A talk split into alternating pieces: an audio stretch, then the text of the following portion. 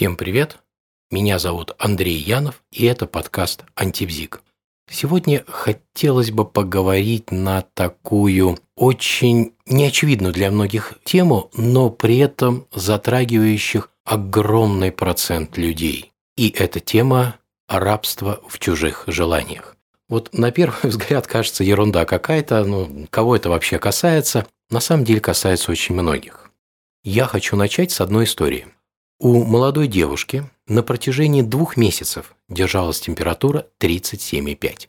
Кто-то эту температуру переносит достаточно легко, кто-то ее вообще не чувствует, кто-то ее ощущает очень даже значительно.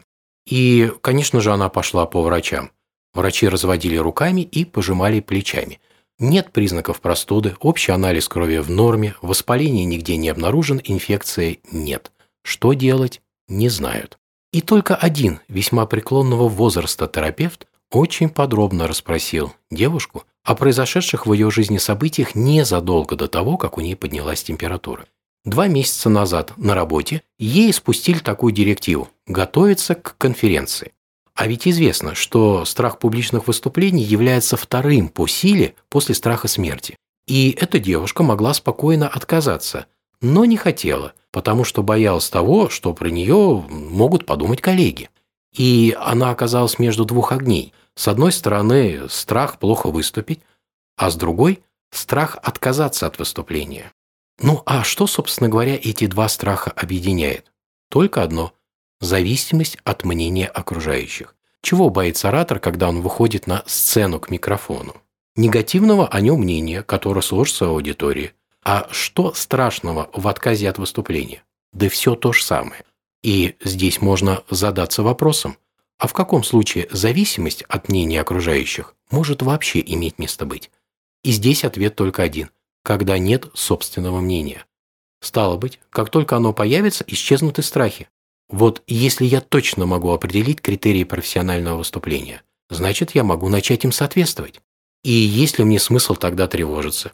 Если я точно знаю, кто есть профессионал и могу четко определить, являюсь я им в своей области или нет, есть ли смысл мне тогда тревожиться о том, что обо мне подумают коллеги? А как легко манипулировать теми, у кого нет собственного мнения? Ах, ты не знаешь, умный ли ты, но очень им хочешь быть? Так вот знай, что умным ты будешь, если сделаешь вот это и вот это, и никак иначе. И превращается такой человек в раба чужих желаний. Хочешь, чтобы о тебе хорошо думали, тогда делай то, что от тебя хотят другие. И почему-то многих это вполне устраивает. И это понятно, им так проще, им так удобней. Не надо прилагать усилий, не надо создавать собственное мнение на любой счет, к тому же и не надо нести за него ответственность. Рассуждение раба не напоминает? Вот, как известно, в Древнем Риме многие рабы не хотели становиться свободными. Ну, конечно, когда им такая возможность вообще предоставлялась.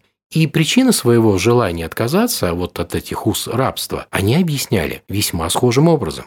Но возвращаясь к девушке, температура у нее спала, как только она устранила ее причину. Есть такое заболевание. Термоневроз называется. И, кстати, если бы не мудрый терапевт, ходила бы наша героиня еще долго по различным врачам и сдавала бы бесчисленное количество анализов. Так уж устроен наш организм. Если какая-то задача не может решиться на уровне психики, при определенной предрасположенности может спуститься на уровень тела. А тело, как известно, не приспособлено для решения таких задач. Вот и решает их как может. Если у вас нет собственного мнения, будьте уверены, что его обязательно за вас кто-нибудь создаст. Знаете, как говорили древние греки, за все надо платить. Но не всегда эта плата является уж такой маленькой.